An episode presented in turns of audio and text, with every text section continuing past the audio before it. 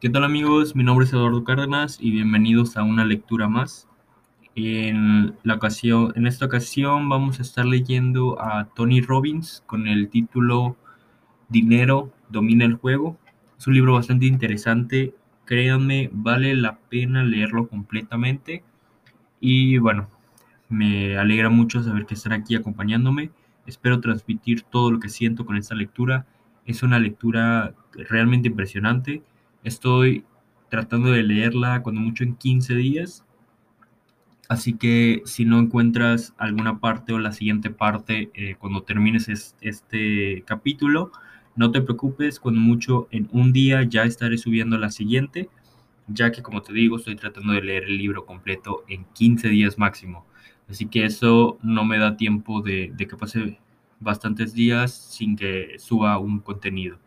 Eh, bueno, puedes encontrar el siguiente capítulo en este podcast o puedes ir a ver el video en YouTube, como quiera que sea. Eh, con un like me apoyas muchísimo y comenzamos. Primera parte. Bienvenidos a la jungla. El viaje empieza con este primer paso. Capítulo 1. Es nuestro dinero. Es nuestra vida. Controlémoslos. El dinero es un buen sirviente, pero un mal amo. Sir Francis Bacon. Dinero. Pocas palabras despiertan sentimientos humanos tan intensos. Muchos incluso nos negamos a hablar del tema, como la religión, el sexo y la política. Es tabú cuando nos sentamos a la mesa y muchas veces también en el trabajo. Podemos hablar de riqueza con gente educada, pero el dinero es explícito. Es rudimentario es estridente. Es muy personal y muy comprometido. Si lo tenemos, podemos sentirnos culpables, y si no lo tenemos, podemos avergonzarnos. Pero, ¿qué es realmente el dinero? Para algunos, el dinero es fundamental, pero no lo más importante. Es simplemente una herramienta, una fuente de poder que usamos para servir a los demás y vivir una buena vida. A otros los consume una sed de dinero tan grande que los destruye a ellos y a quienes los rodean. Por conseguirlo, algunos incluso están dispuestos a sacrificar cosas que valen mucho más, su salud, su tiempo, su familia, su autoestima y en algunos casos incluso su integridad. En el fondo es poder. Todos hemos visto cómo el dinero puede crear cosas o puede destruirlas. Puede financiar un sueño o provocar una guerra. Podemos dar dinero como regalo o usarlo como arma. Podemos utilizarlo para expresar nuestro espíritu, nuestra creatividad, nuestras ideas o para expresar nuestra frustración, nuestra rabia, nuestro odio. Podemos usarlo para influir en gobiernos, y en personas. Algunos se casan por dinero y luego descubren el verdadero precio de ese dinero. Pero todos sabemos que, en cierto sentido, es una ilusión. Hoy día ni siquiera es oro o papel, sino una serie de unos y ceros en ordenadores de bancos. ¿Qué es eso? Es como una transformista o un lienzo en blanco que asume el sentido o el sentimiento que proyectamos en él. Al fin y al cabo, lo que buscamos no es dinero, a que no. Lo que de verdad buscamos son las sensaciones, las emociones que creemos que el dinero puede dar. Una sensación de poder, de libertad, de seguridad, de ser capaces de ayudar a nuestros seres queridos y a las personas necesitadas de poder elegir y de sentirnos vivos. El dinero es, sin duda, una de las formas de convertir los sueños que tenemos en la realidad que vivimos. Pero aunque el dinero sea una percepción, no sentimos lo mismo si no tenemos bastante. Y una cosa es segura, o lo usamos o nos usa, o dominamos el dinero o de alguna manera el dinero nos domina a nosotros. La manera como nos relacionamos con el dinero refleja la manera como nos relacionamos con el poder. ¿Es una desgracia o una bendición? ¿Un juego o una carga? Cuando elegí el título de este libro, a no pocas personas escandalizó la idea de que el dinero pudiera ser un juego. ¿Cómo se me ocurriría usar una palabra tan frívola para hablar de un tema tan serio? Pero seamos realistas. Como verá el lector en las páginas siguientes, la mejor manera de cambiar nuestra vida es encontrar a las personas que han conseguido lo que nosotros queremos y seguir sus pasos. ¿Queremos dominar nuestras finanzas? Encontremos a una persona que domine las suyas. Tengamos con el dinero la misma relación que esa persona tiene y habremos encontrado un camino que nos llevará al poder. He entrevistado a muchas de las personas más ricas y poderosas del mundo y puedo decir que la mayoría de ellas creen, efectivamente, que el dinero es un juego. ¿Por qué otro motivo iba a trabajar alguien 10 o 12 horas diarias cuando ya ha ganado miles de millones de dólares? Y no lo olvidemos que no todos los juegos son frívolos. Los juegos son un reflejo de la vida. Unas personas se quedan al margen y otras juegan para ganar. ¿Cómo jugamos? Quiero que tengamos presente que el juego del dinero es un juego que ni nosotros ni nuestra familia podemos permitirnos perder. Una cosa prometo al lector. Si me escucha y sigue los siete simples pasos que expongo en este libro y que he sacado de los jugadores financieros de mayor éxito del mundo, él y su familia ganarán este juego y pueden ganar mucho. Pero, para ganar, tenemos que conocer las reglas y aprender las mejores estrategias del éxito que han seguido aquellos que ya dominan el juego. Lo bueno es que en unos minutos podemos ahorrarnos años de tiempo simplemente aprendiendo a evitar los obstáculos y a tomar los atajos que nos lleven a un éxito duradero. El sector financiero funciona muchas veces para que se nos antoje terriblemente complejo, pero en realidad una vez que nos familiarizamos con la jerga, es más bien simple. Este libro da al lector la oportunidad de dejar de ser una pieza de ajedrez y empezar a ser un jugador en el juego del dinero.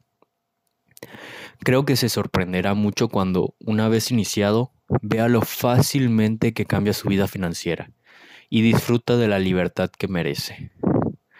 Con que allá vamos.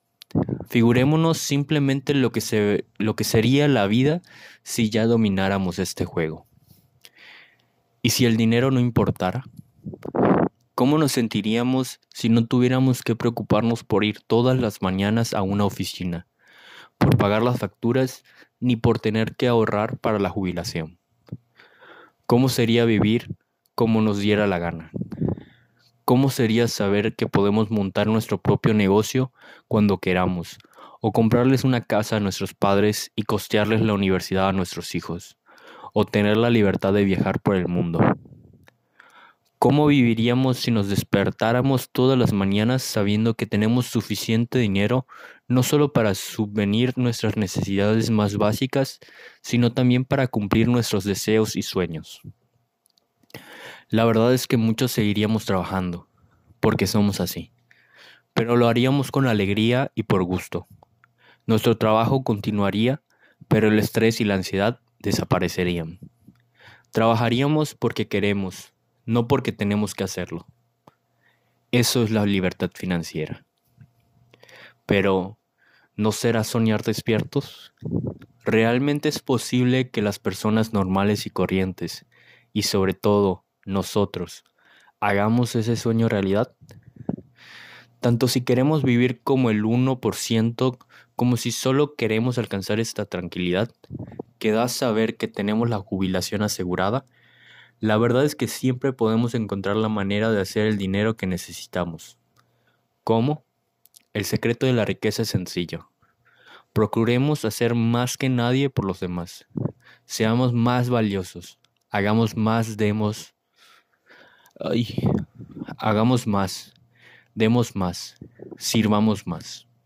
Y tendremos la oportunidad de ganar más, ya sea porque servimos la mejor comida de Austin, Texas, porque somos los mejores vendedores de nuestra empresa o porque incluso somos los fundadores de Instagram. Pero este libro no versa solo de cómo añadir valor.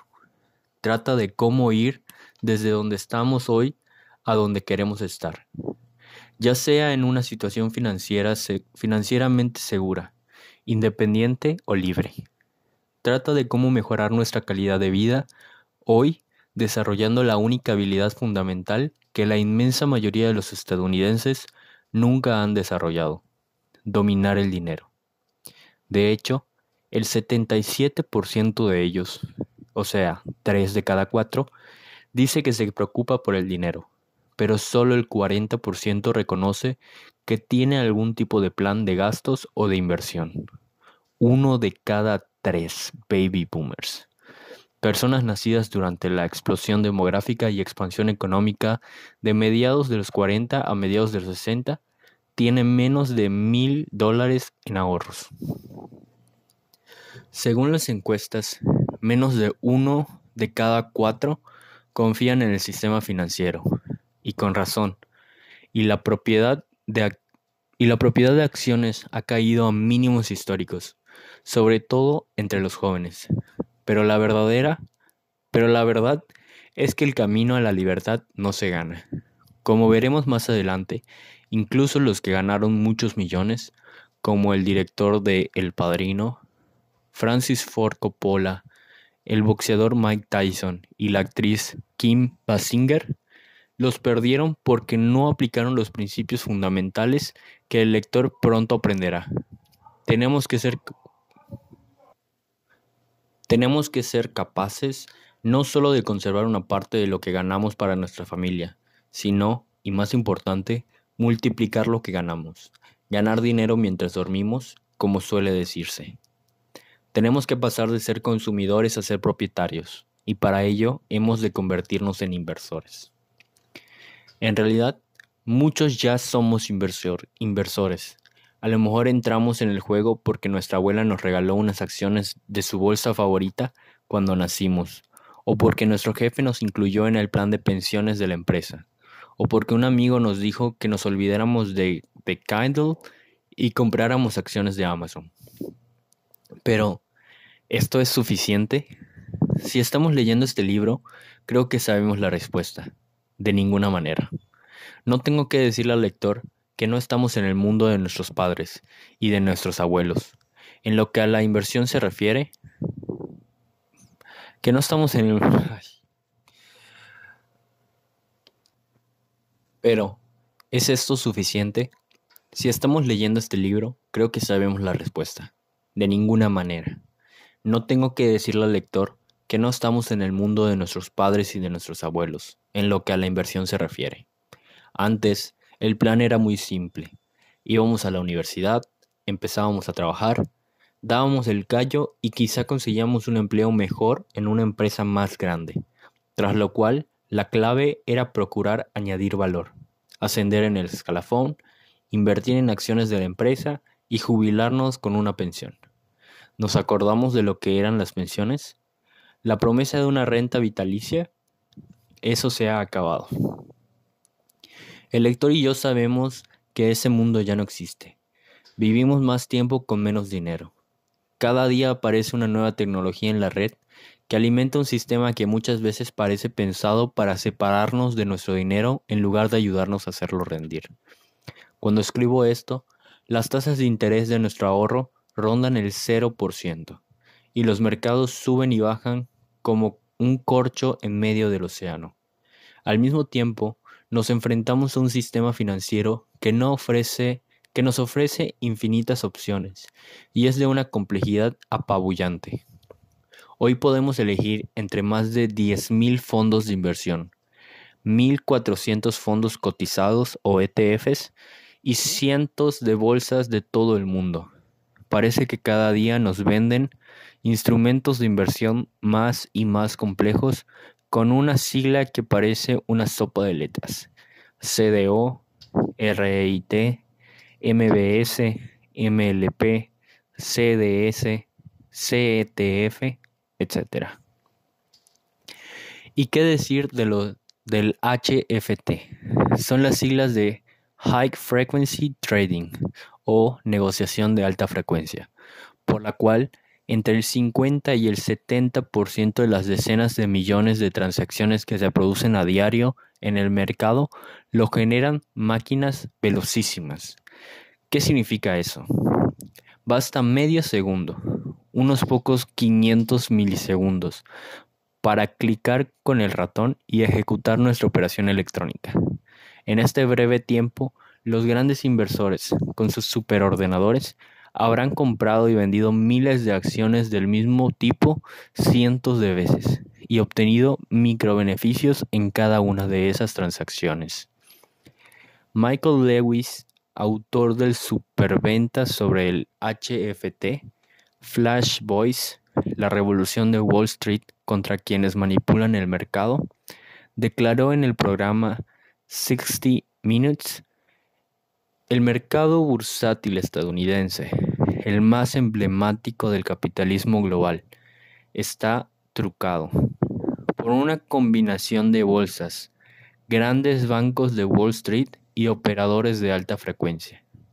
Son capaces de adivinar nuestra intención de adquirir acciones de Microsoft, comprarlas antes que nosotros y vendérnoslas más caras. ¿Cuán rápida es esta gente? Una empresa de HFT se gastó unos 250 millones de dólares en tender cables de fibra óptica entre Chicago y Nueva York, alterando el paisaje, con tal de reducir en 1,4 milisegundos el tiempo que tardaba en realizar sus transacciones. Pero ni siquiera eso basta. Hay intercambios que se verifican en cuestión de microsegundos, o sea, de millonésimas de segundo y pronto la tecnología HFT permitirá que dichos intercambios se verifiquen en cuestión de nanosegundos, o sea, de mil millonésimas de segundo. Para eso, están tendiendo cables por el lecho oceánico y se habla incluso de drones que funcionarán con energía solar y harán las veces de repetidores que conectarán las bolsas de Nueva York y de Londres pasmoso, ¿verdad? ¿Qué posibilidad tenemos de competir con robots voladores que compran y venden a la velocidad de la luz? ¿A quién recurriremos para que nos guíe a través de este laberinto de opciones hecho de alta tecnología y alto riesgo? Un experto es una persona cualquiera que da consejos fuera de casa. Oscar, Wilde. El problema es que cuando de dinero se trata, todo el mundo tiene una opinión. Todo el mundo da consejos, todo el mundo tiene una respuesta. Pero una cosa le digo al lector, pocas veces nos ayudan esas respuestas. ¿Hemos notado hasta qué punto las creencias sobre el dinero se parecen a las religiosas y a las políticas? Las conversaciones sobre el tema se vuelven intensas y apasionadas, sobre todo en Internet donde gente sin verdaderos conocimientos ni autoridad expone sus teorías y critica las estrategias ajenas con gran vehemencia, aunque no tengan un currículo que los avale. Es como si un psicólogo atiborrado de Prozac nos dijera cómo podemos tener una vida plena, o una persona obesa cómo adelgazar y ponernos en forma. Yo distingo entre expertos que hacen y expertos que hablan. No sé el lector, pero yo estoy harto de oír a esos expertos que le dicen a uno lo que tiene que hacer, pero ellos no han hecho nada de provecho en su vida. Si el lector piensa que soy otro gurú de la inversión, que va a hacerle maravillosas promesas, se equivoca.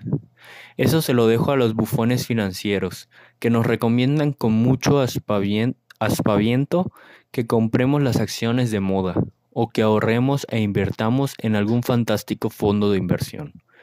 Ya sabemos, esos que nos prometen que nuestro dinero crecerá siempre a un interés compuesto del 12% anual. Prodigan consejos que demasiadas veces carecen de fundamento y a menudo ni siquiera ellos invierten en los productos que recomiendan. Algunos creen sinceramente que nos ayudan, pero podemos ser sinceros y estar equivocados. Quiero que el lector sepa que no soy uno de esos pensadores positivos que nos llenan de entusiasmo y energía dándonos una imagen falsa del mundo. Yo creo en la inteligencia. Tenemos que ver las cosas como realmente son, pero no peor de lo que son. Verlas así solo es una excusa para no hacer nada. A lo, largo, a lo mejor el lector me conoce de haberme visto en la televisión sonriendo de oreja a oreja pero no he escrito este libro para darle ánimos con unas cuantas frases positivas, sino para ayudarlo a profundizar en su vida, resolver problemas reales y seguir avanzando. Llevo 38 años obsesionado con encontrar estrategias y herramientas que mejoren inmediatamente la calidad de vida de las personas y cuya efectividad he demostrado obteniendo resultados mesurables allí donde otros han fracasado. Con mis libros, videos y programas de audio, he llegado a más de 50 millones de personas de 100 países diferentes y a otros 4 millones en actos en directo. Lo que sé, lo que sé desde siempre es que el éxito tiene sus claves. La gente no triunfa porque tenga suerte. Hacen las cosas de otra manera. Me interesa esta gente la que tiene una voluntad inquebrantable de aprender, crecer y lograr cosas. Que no se me malentienda, no me engaño. Sé que hay pocas personas en el mundo que están bien de salud y se mantienen en forma.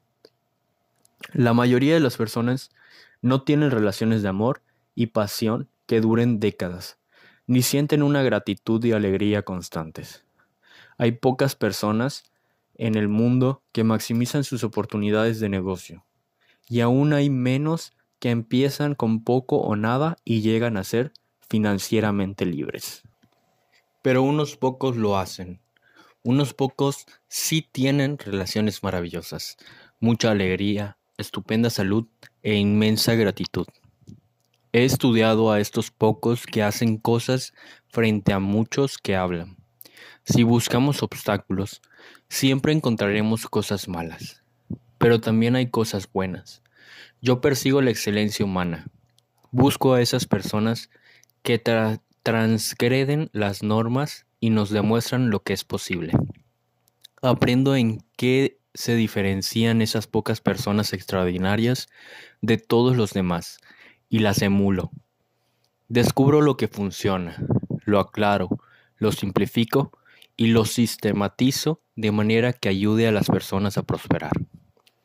Desde los oscuros días de 2008, cuando el sistema financiero mundial casi se fue al garete, estoy obsesionado con la idea de ayudar a la gente normal y corriente a controlar su dinero y a combatir un sistema que demasiado a menudo se vuelve contra ella. Los problemas persisten y no parece que todas esas llamadas reformas del gobierno hayan servido para mucho. En algunos ámbitos, la cosa incluso ha empeorado. Para hallar respuestas, he entrevistado a 50 de las personas más influyentes del mundo del dinero. En este libro no encontrará encontrará el lector bustos parlantes ni opiniones mías. Oirá directamente a los maestros del juego, multimillonarios que, partieron de la nada, premios Nobel y colosos de las finanzas. Estos son algunos de los maestros del dinero de los que el lector aprenderá en las siguientes páginas que siguen. John C. Bogle, sabio de 85 años con 64 de experiencia bursátil y fundador de Vanguard Group, la empresa de fondos de inversión número uno del mundo. Ray Dalio, fundador del mayor fondo de inversión de alto riesgo del mundo, con 160 mil millones de dólares en activos. David Swensen, uno de los mayores inversores institucionales de todos los tiempos, que incrementó la dotación de la Universidad de Yale de mil millones de dólares a más de 23.900 en menos de dos décadas. Kyle Bass, un hombre que convirtió una inversión de 30 millones de dólares en 2.000 millones en dos años durante la crisis de las hipotecas de alto riesgo. Carl Icahn, quien ha obtenido mejores resultados que Warren Buffett, el mercado y que casi todo el mundo en los últimos ciclos de 1, 5 y 10 años. Mary Callahan Erdoes, a la que los a la que muchos consideran la mujer más poderosa del mundo de las finanzas. Es responsable de más de 2.500 millones de dólares en su calidad de consejera delegada de JP Morgan Asset Management. Charles Schwab, quien lideró una revolución que abrió Wall Street a los pequeños inversores y cuya emblemática empresa gestiona hoy 3.380 millones de dólares. Voy a presentar al lector a estas y a otras superestrellas que obtienen resultados constantes, década tras década, en mercados que suben y bajan, prosperan y se hunden. Juntos penetraremos en los secretos más recónditos de su éxito inversor y veremos cómo aplicarlos incluso a la cantidad de dinero más pequeña. Y esta es la clave. He escrito este libro basándome en la sabiduría intemporal de los mejores inversores del mundo.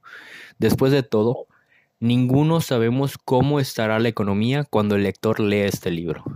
¿Habrá inflación o deflación? ¿Será el, el mercado alcista o bajista? La idea es saber cómo sobrevivir y medrar sea cual sea la situación del mercado. Estos verdaderos expertos nos explicarán cómo. Además, abrirán su cartera de valores para mostrarnos a qué combinación de inversiones se encomiendan para capear todos los temporales y responderán a esta pregunta. Si no pudiéramos legar nuestra riqueza a nuestros hijos, sino solo una serie de principios, ¿cuáles serían? Esta sería la mejor herencia y no tenemos que ser hijos suyos para recibirla. El secreto para salir, el secreto para salir adelante es simplemente empezar. Mark Twain. Preparémonos porque vamos a emprender un viaje de siete simples pasos hacia la seguridad, independencia y libertad financiera. Tanto si somos jóvenes que acabamos de empezar, como si somos baby boomers, que enfrentamos a la jubilación y o sofisticados inversores que queremos mantenernos al día. Este libro nos ofrecerá un plan de acción para que fijemos y alcancemos nuestros objetivos financieros y nos ayudará a superar las actitudes que nos impiden disfrutar de la verdadera abundancia. Examinaremos la psicología de la riqueza, algo que llevo, estudiando y enseñando casi 40 años veremos los errores que cometemos al manejar nuestro dinero, lo que nos impide seguir los buenos planes que nos hemos trazado. Y para asegurarnos de que conseguimos los resultados deseados, he apelado a los mejores economistas conductuales del mundo para hallar soluciones que funcionen, ajustes pequeños y sencillos que nos animarán a hacer automáticamente lo que para otros les exige mucha disciplina. Estrategias que pueden marcar la diferencia entre jubilarse cómodamente y morirse en la miseria. Reconozcámoslo. Mucha gente inteligente y dotada pasa de ocuparse del tema del dinero porque le parece muy complicado y lioso. Una de las primeras personas a las que di a leer este manuscrito fue a mi amiga Angela, quien domina muchos aspectos de su vida, pero no el del dinero. Me dice que la gente la admira porque ha recorrido más de 30.000 kilómetros por algunos de los mares más bravos del planeta en pequeños veleros, pero sabe que descuidaba sus finanzas y eso la avergonzaba. Todo me parecía muy confuso y no me aclaraba.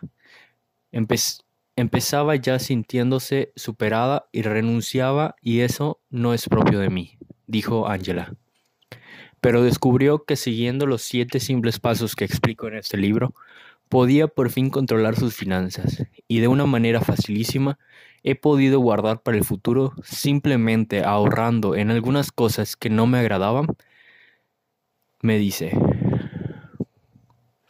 Cuando empezó a pensar en ahorrar, trazó un plan de inversión automático y cuando iba por el capítulo 2.7 ya había cambiado su vida. Unos días después vino a verme y me dijo, me he comprado el primer coche nuevo de mi vida. ¿Y cómo lo has hecho? Le pregunté. Me he dado cuenta de que gastaba más dinero en reparaciones y gasolina de mi viejo coche de lo que me costaba financiarme uno nuevo. Tendría el lector que haberle visto la cara cuando se bajó de su nuevo y flamante Jeep Wrangler color blanco perla.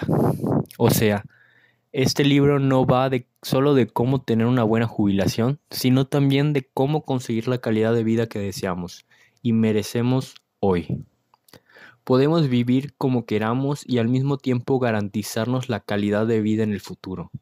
El sentimiento de poder, seguridad y fuerza interior que experimentaremos cuando dominemos este tema se transmitirá a todos los demás, a nuestra vida profesional, a nuestra salud, a nuestras emociones y a nuestras relaciones. La falta de confianza en el manejo del dinero afecta nuestra confianza en otras cosas, pero si dominamos nuestras finanzas, nos sentiremos más capaces y más dispuestos a arrastrar nuevos desafíos. ¿Qué nos impide echar a caminar por la vía de la libertad financiera? A muchos, como a mi amiga Angela, es la sensación de que la cosa lo supera. Nos han enseñado a pensar, es demasiado complejo o no es lo mío. Es verdad que el sistema está pensado para que parezca confuso y nos encomendemos a profesionales que se llevan enormes comisiones por mantenernos a oscuras. En los capítulos que siguen aprenderemos a evitar esto. Y lo más importante, mostraré que invertir en nuestro camino a la libertad no es nada confuso. Uno de los motivos por los que la gente triunfa es que tiene conocimientos que otra gente no. Pagamos a nuestro abogado o a nuestro médico por los conocimientos y las habilidades que no tenemos. También tienen un lenguaje especial que a veces los aísla de nosotros. Por ejemplo, en el ámbito médico, oímos que unas 225 mil personas murieron por iatrogenia el año pasado. Según el Journal of the American Medical Association, es la tercera causa de muerte en Estados Unidos. Iatrogenia. Menuda palabreja, ¿no? Suena a cosa seria, pero ¿qué significa? ¿Será una enfermedad tropical? una mutación genética? No. Iatrogenia significa que la muerte la ha causado un médico, un hospital o un tratamiento incorrecto o innecesario. ¿Por qué no dicen eso? Porque a las instituciones médicas no les interesa decirlo con palabras sencillas que una persona normal puede entender. El mundo financiero también tiene su propia jerga, repleta de palabras que en realidad solo encubren comisiones y nos imposibilita darnos cuenta de que nos están sacando más dinero del que creemos. Espero que el lector me deje ser su traductor y su guía en este viaje.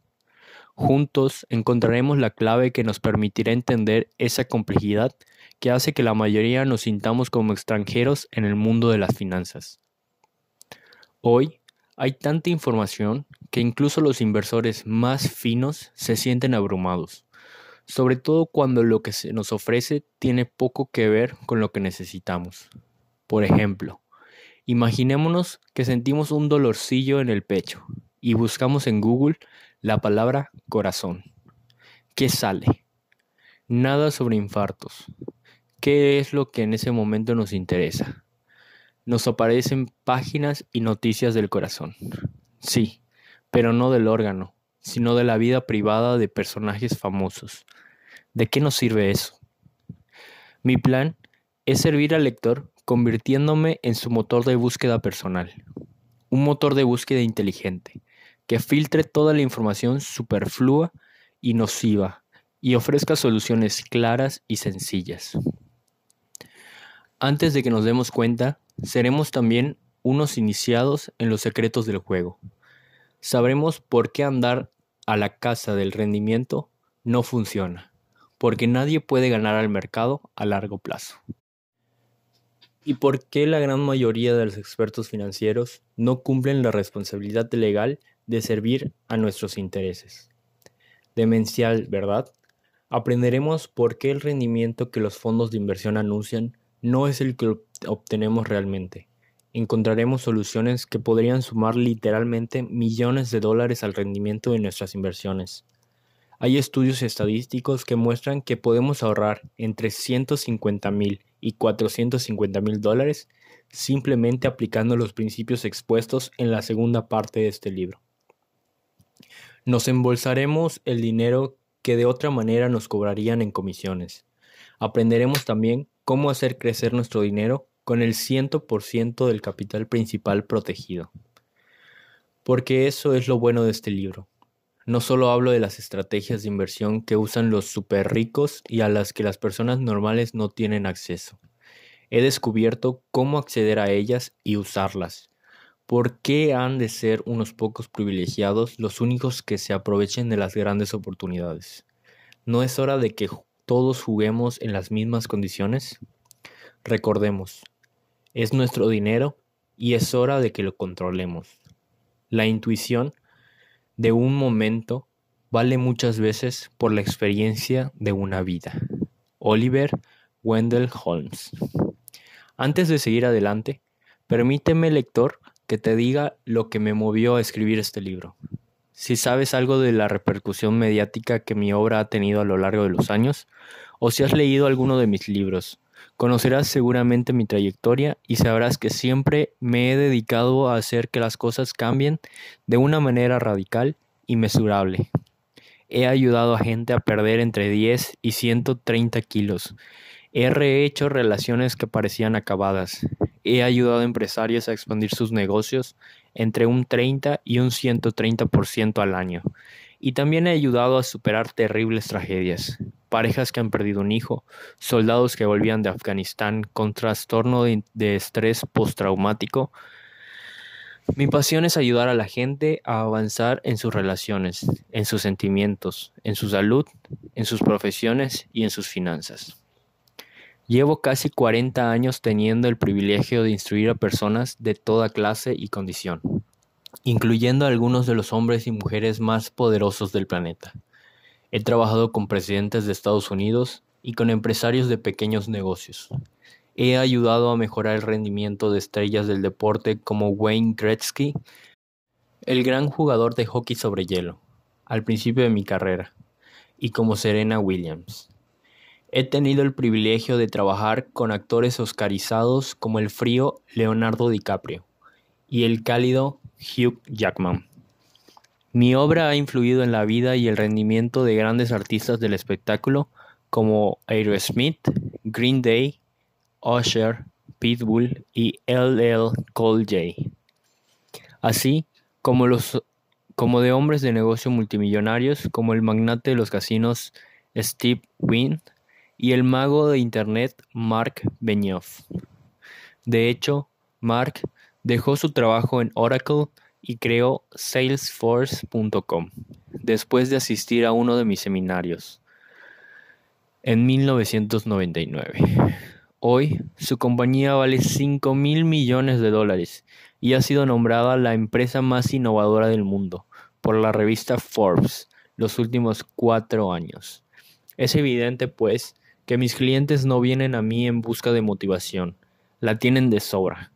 Lo que obtienen de mí son estrategias que les ayudan a seguir avanzando y a ser los primeros en su terreno. En el ámbito financiero, he tenido desde 1993 el, el honor de instruir a Paul Tudor Jones, uno de los financieros de la historia. Paul predijo el lunes negro de octubre de 1987, que sigue siendo la caída bursátil más grande en porcentaje que ha habido nunca en un único día en Estados Unidos.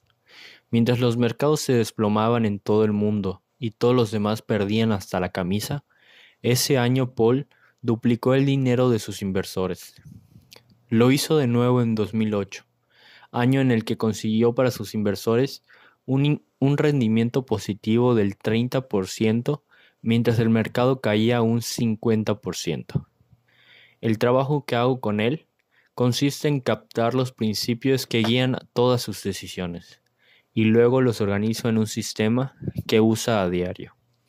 Y lo que es más importante, en los momentos críticos. No soy un instructor del pensamiento positivo, al contrario, soy un instructor que prepara para lo que pueda venir. He estado en contacto con Paul y he seguido su actividad diaria en un mercado lleno de altibajos, desde la burbuja tecnológica de finales de los, años 90 hasta el 11-11, desde el crecimiento del mercado inmobiliario y el desplome de las hipotecas de alto riesgo hasta la crisis financiera de 2008. He pasado por la posterior crisis de deuda europea y la caída en 2013 más grande del precio del oro, en términos porcentuales, que ha habido en 30 años. Pese a estos variados desafíos financieros, en 28 años, Paul no ha cerrado ni un solo ejercicio con pérdidas. Yo he trabajado con él los últimos 21. Su habilidad para salir victorioso es realmente excepcional. He tenido el privilegio de trabajar codo con codo con él y ver cómo ganaba dinero constantemente, por muy volátil que fuera el mercado. He aprendido con él más sobre el mundo real de la inversión y sobre cómo se toman las decisiones en momentos difíciles de lo que habría aprendido en 100 másteres de administración de empresas. También me siento honrado no solo de trabajar con Paul, sino de que sea uno de mis más queridos amigos. Lo que me gusta y respeto de él es que no solamente obtiene buenos resultados para sí mismo, sino que es uno de los mayores filántropos del mundo.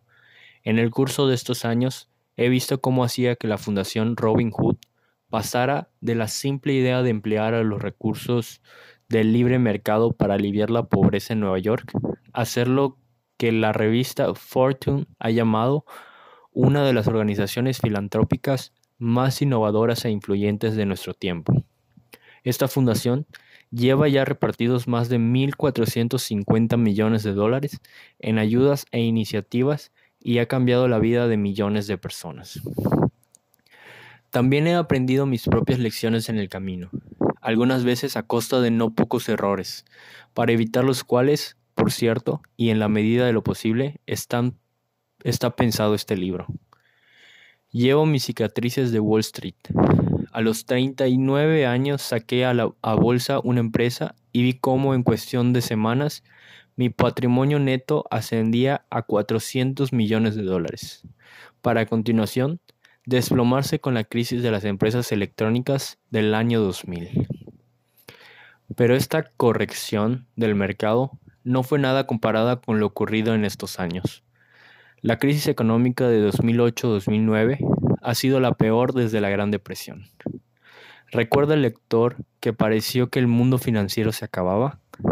El índice bursátil Dow Jones cayó un 50%, arrastrando consigo los planes de pensiones estadounidenses. El mercado inmobiliario se desplomó y el precio de la vivienda cayó un 40% o más. Millones de personas perdieron los ahorros de toda una vida de duro trabajo y otros tantos más se quedaron sin empleo. Durante aquellos meses terribles, recibí más llamadas que nunca de personas de la más variada condición que me pedían ayuda. Hablé con barberos y millonarios. Me decían que habían perdido sus casas, que sus ahorros se habían esfumado, que sus hijos no podían ir a la universidad. Yo sentía que me moría porque sabía lo que era. He trabajado duro y he sido bendecido con el éxito financiero, pero no siempre fue así. Me crié con cuatro padres diferentes en el polvoriento Valle de San Gabriel, en California. Recuerdo vívidamente que, de niño, no cogía el teléfono ni abría la puerta porque sabía quiénes eran, acreedores, y no teníamos dinero para pagarles. De adolescente, me avergonzaba ir a clase vestido con ropa que comprábamos por 25 céntimos en tiendas de segunda mano. Y los jóvenes pueden ser muy malos cuando uno no va vestido a la moda. Hoy, comprar en tiendas de segunda mano quedaría muy bien. ¿Ya ves? Y cuando por fin me compré mi primer coche, un destartalado escarabajo, Volkswagen de 1960, le faltaba la marcha atrás. Y por eso siempre lo aparcaba en cuesta. Y nunca tenía dinero para gasolina. Gracias a Dios, no me creí la teoría de que así es la vida. Encontré la manera de superar mis circunstancias. Debido a estas experiencias, no soporto ver a nadie sufrir. Me saca de quicio. Y 2008 causó más sufrimiento económico inútil del que había visto en mi vida. Inmediatamente después del colapso del mercado bursátil, todo el mundo convino en que había que hacer algo para corregir el sistema. Esperé que esos cambios se produjeran, pero años después las cosas seguían igual.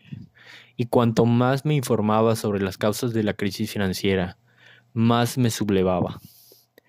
Mi punto de inflexión personal fue ver un documental oscarizado que se titulaba Inside Job, narrado por Matt Damon, que trataba de los pistoleros de Wall Street, especuladores que asumieron grandes riesgos con nuestro dinero y casi destruyeron la economía. ¿Y su castigo? Nosotros, los contribuyentes, los salvamos y de algún modo fueron los mismos personajes los que se pusieron al frente de la recuperación. Al final del documental, hervía de frustración, pero convertí mi rabia en una pregunta. ¿Qué puedo hacer? La respuesta es este libro. No hay amigo más leal que un libro. Ernest Hemingway. No fue una decisión fácil. Llevaba sin escribir un libro importante casi 20 años. El año pasado volé de media un día de cada cuatro y viajé a más de 15 países. Dirijo unas 12 empresas y una organización sin ánimo de lucro. Tengo cuatro hijos, una esposa estupenda y una misión que me gusta y por la que vivo. Decir que tengo una vida plena es decir poco. Mis dos libros, Poder sin Límites y Despertando al Gigante Interior, fueron superventas en todo el mundo, y eso fue enormemente gratificante. Pero hasta ahora no había tenido el impulso de volver a escribir. ¿Por qué? Porque me gusta el vivo y el directo. Me gusta la experiencia de una inmersión total, la inmediatez y flexibilidad de comunicarme con cinco o diez mil personas a la vez profundizar y mantener concentrada su atención 50 horas durante un fin de semana. Y eso es un momento en el que la mayoría de las personas no aguantan sentadas tres horas viendo una película en la que alguien se ha gastado 300 millones de dólares. Recuerdo que Oprah me dijo que no aguantaría más de dos horas. Y 12, 12 horas después se subía a una silla y le gritaba a la cámara. Es una de las mejores experiencias de mi vida. Osher me dijo que le gustaba mi trabajo, pero que no estaría todo el fin de semana. Como Oprah, acabó pasándoselo en grande. 50 horas después me dijo, es como dar uno de los mejores conciertos de mi vida. No hacía más que tomar notas y me has hecho desternillarme de risa. Una pausa informativa para los que quieran conocer un poco sobre este programa de Tony Robbins, hay un documental en Netflix. Ahí ustedes solamente tienen que poner Tony Robbins y les va a salir ese documental. Es el único que hay. Van a ver su foto en la portada. Véanlo, se los recomiendo mucho. Seguimos con la lectura. Mi experiencia del acto en vivo y en directo está tan llena de emoción, música, inspiración y sabiduría que la gente se ve impelida a pasar a la acción. No solo piensan y sienten, también cambian, transforman. Y mi lenguaje corporal y mi voz son fundamentales en mi estilo de enseñanza. Por eso he de confesar que cuando me pongo a escribir palabras en una página, me siento como si me hubiera puesto una mordaza y atado una mano a la espalda. En fin, que vi que podía llegar a más de 10 millones de personas con una simple charla en el TED. ¿Qué me hizo cambiar de opinión? La crisis financiera produjo mucho dolor, pero también nos hizo reconsiderar lo que más importa en nuestra vida, cosas que nada tienen que ver con el dinero. Fue la ocasión de volver a los fundamentos, a los valores que nos han sustentado en otros momentos difíciles. A mí me hizo recordar los días en los que, sin techo, dormía en mi coche y buscaba la manera de cambiar mi vida. ¿Cómo lo hice? Con libros. Los libros me ayudaron a salir adelante. Yo siempre he sido un lector voraz. De joven me propuse leerme un libro al día. Me, me imaginaba que los líderes son lectores. Me apunté a un curso de lectura rápida. No leía un libro al día, pero en siete años leí más de 700, en busca de respuestas que me ayudaran a mí y a los demás. Libros de psicología, de organización del tiempo, de historia, de filosofía, de fisiología. Quería saberlo todo sobre cualquier cosa que pudiera cambiar inmediatamente mi calidad de vida y la del prójimo. Pero los libros que más profunda impresión me causaron fueron los que leí de niño. Fueron el billete con el que salí de un mundo de adversidad, un mundo sin futuro. Me transportaron a una región de posibilidades ilimitadas. Recuerdo el ensayo sobre la confianza en sí mismo de Ralph Waldo Emerson y las líneas. Hay un momento en la formación de toda persona en la que llegamos al convencimiento de que la envidia es ignorancia, de que la imitación es suicidio y de que, para bien o para mal, debemos tomar las riendas de nuestro destino. Otro libro fue el del filósofo James Allen, Como un hombre piensa, alusión al proverbio bíblico, Como un hombre piensa, así es su corazón. Lo leí en un momento en el que mi mente era un campo de batalla lleno de miedo me enseñó que todo lo que creemos en nuestra vida empieza con el pensamiento. Devoré biografías de grandes líderes, grandes pensadores, grandes hombres de acción, como Abraham Lincoln, Andrew Carnegie, John F. Kennedy y Viktor Frankl. Me di cuenta de que los grandes hombres y mujeres del mundo sufrieron mucho más que yo. No eran simplemente personas con suerte o afortunadas. Había algo en ellos, una fuerza invisible que les impedía conformarse con menos de lo que podían hacer, ser y dar. Me di cuenta de que la biografía no es el destino, de que mi pasado no equivalía a mi futuro. Otro de mis libros favoritos fue un clásico de la literatura estadounidense, el libro de 1937 de Napoleón Hill, Piense y hágase rico. En los primeros 20 años del siglo XX, Hill entrevistó a 500 de las personas más dotadas del mundo, como Andrew Carnegie, Henry Ford, Theodore Roosevelt y Thomas Edison, preguntándose qué es lo que los movía. Descubrió que tenían en común la voluntad inquebrantable de perseguir sus objetivos y una combinación de deseo ardiente, fe y perseverancia para cumplirlos. El mensaje de Hill de que las personas normales pueden superar cualquier obstáculo y triunfar dio esperanzas a una generación de lectores que se vieron afectados por la Gran Depresión. Piense y hágase rico se convirtió en uno de los libros más vendidos de todos los tiempos. La idea de Napoleón Hill ha sido una inspiración para mí. Como su, como su clásico, este libro está pensado para sacar lo mejor de los mejores como Warren Buffett, Sir Richard Branson y el hombre al que algunos expertos llaman el Edison de hoy, Ray Kurzweil, que inventó los primeros sintetizadores de música digital y el primer programa de traducción de texto a voz. El hombre que creó el Siri de nuestro iPhone. Desarrolló un dispositivo que permite a los ciegos caminar por las calles gracias a la lectura de las señales viales y a pedir de las cartas de los restaurantes y es hoy director de ingeniería de Google. Pero yo quería escribir un libro que fuera más allá de la psicología y la ciencia del éxito y presentara un plan efectivo, con herramientas efectivas que podamos usar para construir un futuro mejor para nosotros y para nuestra familia. Un libro que fuera manual, una guía que nos oriente en la nueva economía. Cuando me convencí de nuevo del poder de los libros, pensé, tengo que hacer que estas respuestas lleguen a todo el mundo. Y con la tecnología actual, este libro tiene una serie de grandes ventajas que nos ayudarán a seguir adelante. Tiene segmentos electrónicos que nos permiten consultar la red y ver y oír a algunos de los hombres y mujeres a los que entrevisté. Tenemos una aplicación diseñada para animarnos a seguir los siete simples pasos de modo que no solo aprendamos las ideas, sino también las pongamos en práctica y alcancemos la libertad financiera que merecemos. Por cierto, cuando me embarqué en esta aventura, la gente me decía que estaba loco. Muchos llamados expertos y hasta amigos me avisaron de que era un disparate querer llevar el complejo mundo de las finanzas a un público vasto. Incluso mi editor me pidió que escribiera otra cosa pero yo sabía que podía hacerlo si encontraba las mejores voces que me guiaran. La mayoría de las personas a las que entrevisto no conceden entrevistas o conceden muy pocas.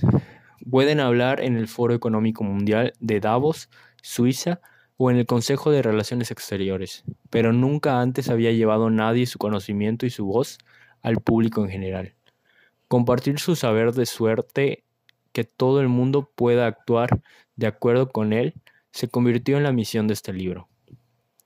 He tenido el honor de trabajar, he tenido el honor de trabar excelentes relaciones con algunas de las personas más influyentes del mundo, amigos situados en altas esferas que estuvieron dispuestos a hacer unas cuantas llamadas en mi nombre. Pronto se me abrieron las puertas y tuve acceso a maestros del juego. Bienvenido a la jungla. ¿Por dónde empezar?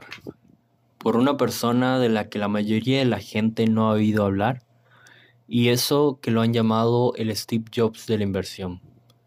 Pero si les preguntamos a los líderes financieros mundiales, como la presidenta de la Reserva Federal, el jefe de un banco de inversión o el presidente de Estados Unidos, veremos que todos conocen al rey Dalío. Leen sus informes semanales. ¿Por qué? Porque los gobiernos lo llaman para preguntarle qué hacer y él invierte el dinero de esos gobiernos. Lo mismo hacen los fondos de pensiones y las aseguradoras. Es el fundador de Bridgewater Associates, el fondo de alto riesgo más grande del mundo, que administra activos por valor de 160 millones de dólares. Cuando un gran fondo del mismo tipo maneja como mucho 15 mil millones de dólares. Antes había que tener un patrimonio de 5 mil millones y hacer una inversión inicial de 100 millones simplemente para suscribirse al fondo. Pero no nos molestamos en intentarlo. No aceptarán nuestro dinero, ni el de nadie en este momento. La historia de Rey Dalío es curiosa. Nació en Queens, Nueva York, es hijo de un músico de jazz y de una ama de casa. Todo empezó cuando, siendo un caddy en el campo de golf del distrito, recibió los primeros consejos bursátiles.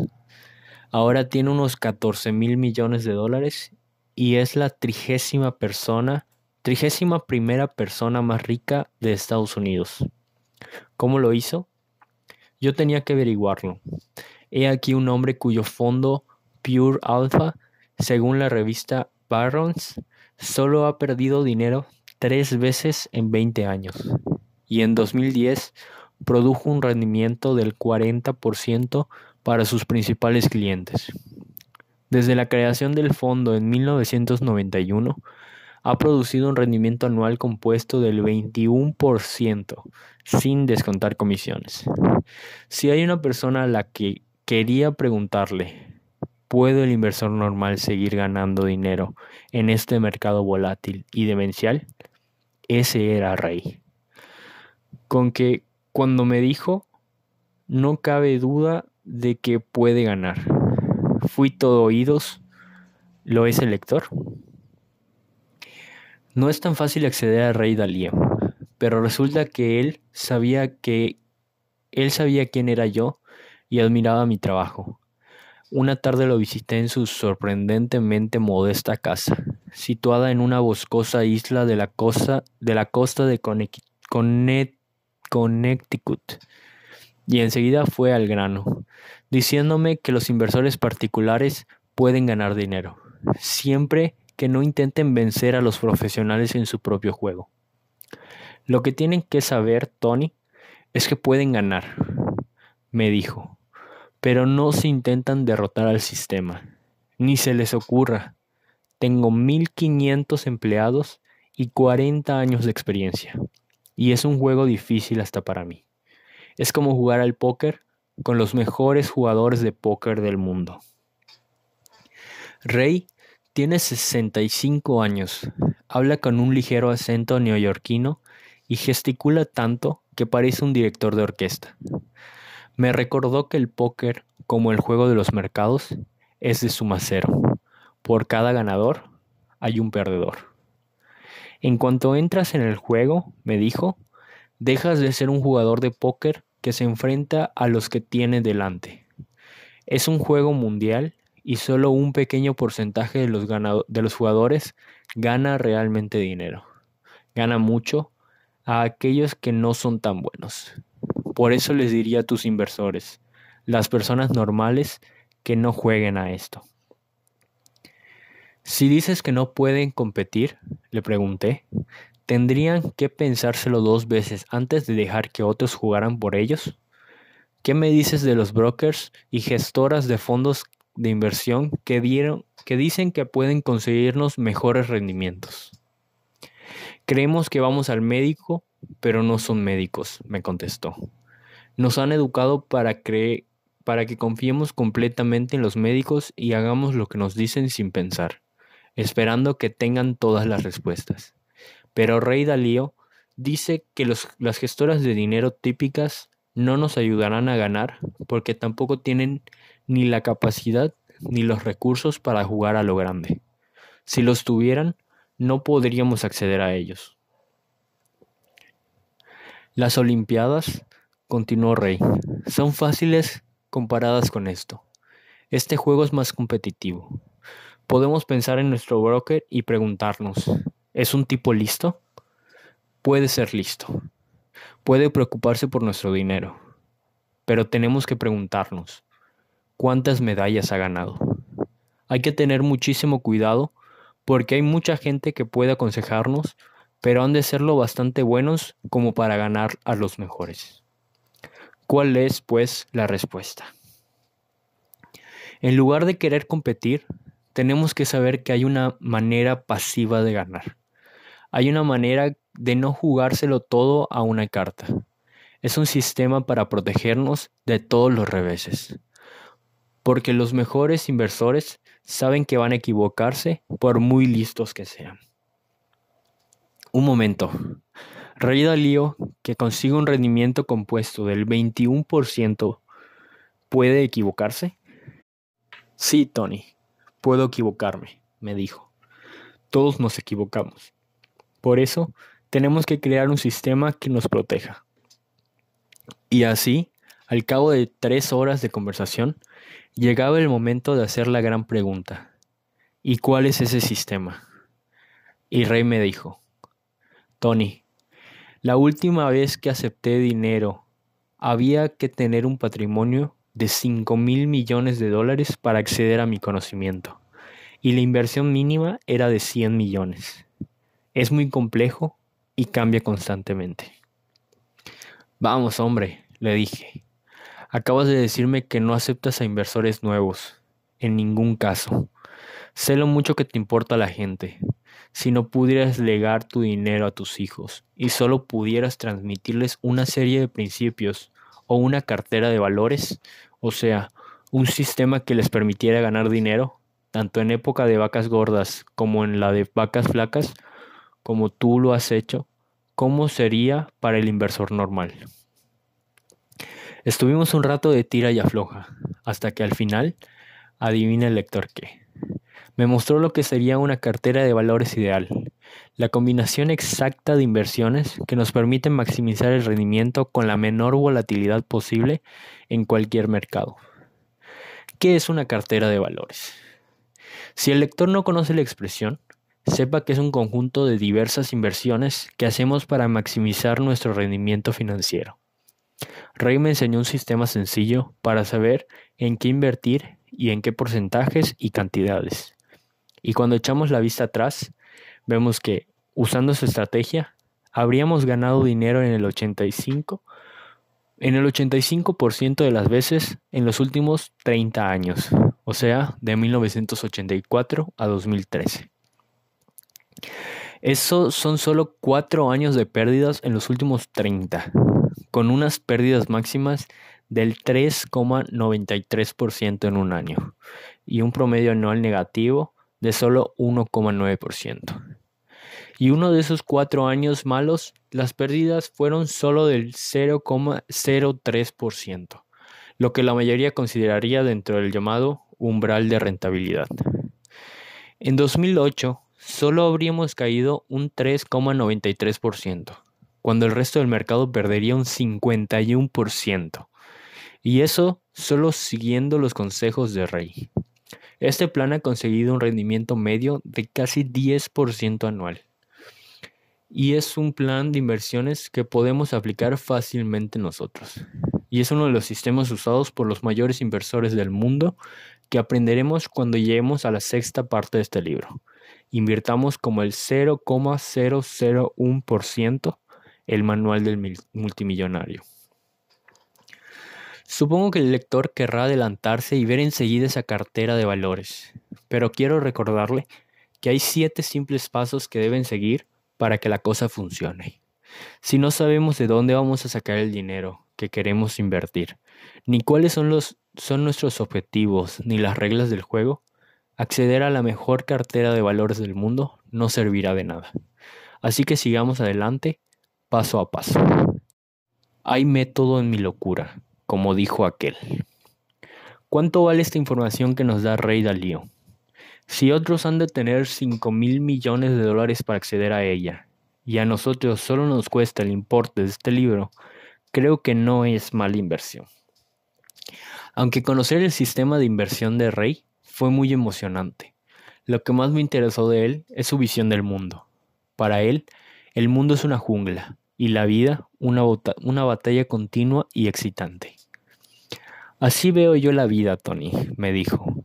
Todos queremos algo, algo que representa una mayor calidad de vida. Pero para alcanzarlo, tenemos que atravesar una jungla llena de peligros. Si la cruzamos, tendremos la vida que deseamos. Es como si estuviéramos en un lado de la jungla y si pasáramos al otro lado, tendríamos un trabajo magnífico y una vida estupenda. Pero están todos esos peligros que pueden matarnos. Con que nos quedamos en este lado de la jungla o nos adentramos en ella. ¿Cómo solucionamos este problema? Rey se adentra en la jungla acompañado de amigos listos y leales, y preguntándose siempre, ¿qué es lo que no sé? Esa es la clave, me dijo. Lo que siempre me ha ayudado mucho es no ser arrogante y creerme que lo sé todo, y aceptar el hecho de que tengo debilidades, de que no sé mucho de esto, aquello y lo de más allá. Cuanto más aprendo, más conozco lo poco que sé. Es la pura verdad, y soy yo un ejemplo de ello. Cuando pensé en este libro, creía que sabía lo que hacía. Después de todo, tenía décadas de experiencia. Pero estos cuatro años de búsqueda de los mejores inversores del mundo han sido para mí como una cura de humildad, porque he visto lo poco que sabía. Y he descubierto también que a diferencia de los bustos parlantes que dicen tener todas las respuestas, los mejores son profundamente humildes, como Rey Dalío. Nos dicen lo que piensan y luego reconocen que pueden equivocarse. La riqueza no es el fin de la vida, es solo un instrumento. Henry Ward Beecher. Conforme proseguía mi viaje, fui descubriendo que mi misión evolucionaba en cada etapa del camino descubría herramientas, oportunidades y productos de inversión, reservados para la gente ultra rica de los que las personas normales no tenían ni idea. Y, paradójicamente, las mejores de esas herramientas, oportunidades y productos de inversión apenas comportaban riesgo o muy poco, porque respondían al principio del riesgo y recompensa asimétricos, que significa que los inversores consiguen un gran potencial de ganancia con un mínimo de riesgo. Y eso es lo que busca el dinero inteligente. Me entusiasmaba descubrir estas oportunidades y aprovecharme de ellas, porque en esta etapa de mi vida soy lo bastante mayor y afortunado, y mi situación económica es lo bastante holgada como para permitírmelo. Pero mis hijos y mi hija no lo son, como tampoco algunos de mis amigos más queridos, ni sobre todo como lo es el lector. A menos que tenga ahorrados decenas de millones y esté leyendo este libro para saber dónde coloca Rey Dalío su dinero. Así que pasé de recabar pasivamente información sobre el mundo de la inversión a defender apasionadamente a mis amigos y lectores. No solo quería decir lo que hacía la gente rica, quería ofrecer esas oportunidades a todo el mundo. Busqué empresas dedicadas exclusivamente a los superricos y procuré convencerlas de que crearan nuevas oportunidades para inversores de todos los niveles y edades. He trabajado para dar a conocer sus servicios y en algunos casos me he asociado con ellas para crear productos que estén a disposición de todos por primera vez. Pero lo que más me enorgullece es haber convencido a muchas de esas empresas para que ofrezcan sus servicios a las personas que no son millonarias y lo hagan gratis. En las páginas que siguen conoceremos una revolucionaria alianza, alianza estratégica entre Stronghold Wealth Management y Hightower, la quinta asesoría financiera de Estados Unidos que da consejos transparentes y sin conflictos de intereses a los superricos. Ahora nos ofrece sin cobrarnos nada algunos de esos magníficos servicios, independientemente de la cantidad que queramos invertir. Espero que esto sea el principio de un gran cambio en el mundo de las finanzas personales y que, por primera vez, el campo de juego sea el mismo para todos. ¿Y por qué lo hacen? Primero, porque es justo. La gente tiene que saber por qué está pagando lo que está pagando. Segundo, saben que la gente con mucho dinero no siempre empieza invirtiendo mucho dinero. Es el secreto de la riqueza. Hagamos por el prójimo más que nadie. Y si Hightower hace eso por nosotros hoy, es porque esperan no lo olvidemos mañana.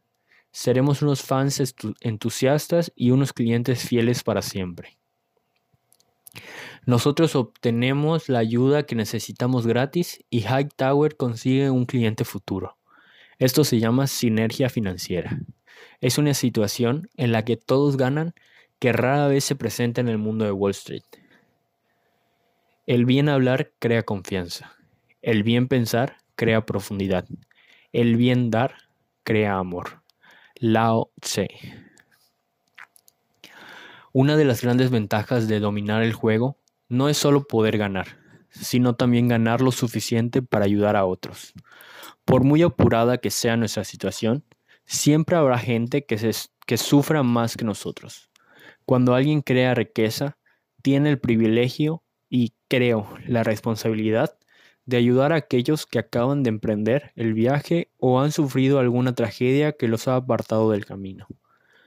Como contaré más adelante, mi familia fue objeto de un sencillo gesto de generosidad cuando no teníamos literalmente nada que comer, y aquello cambió por completo mi visión de la gente y de la vida. Me ayudó a ser como soy. Por eso llevo décadas alimentando a más de 2 millones de personas al año con mi fundación Anthony Robbins. Y por eso los últimos años mi mujer y yo hemos doblado con dinero de nuestro bolsillo todas las aportaciones. Hoy puedo decir con orgullo que un niño que empezó pasando hambre ayuda a 4 millones de personas al año a, sentarse, a sentirse cuidadas y alimentadas.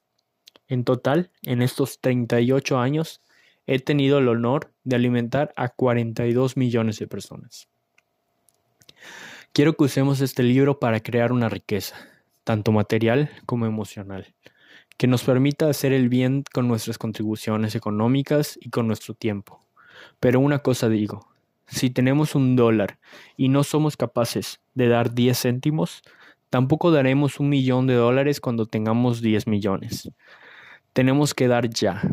Yo empecé este proceso cuando no tenía nada. La recompensa es que, si damos, incluso cuando creemos que tenemos muy poco, le enseñaremos a nuestra mente a pensar que hay más que suficiente. Podemos dejar atrás la escasez y avanzar hacia un mundo de abundancia.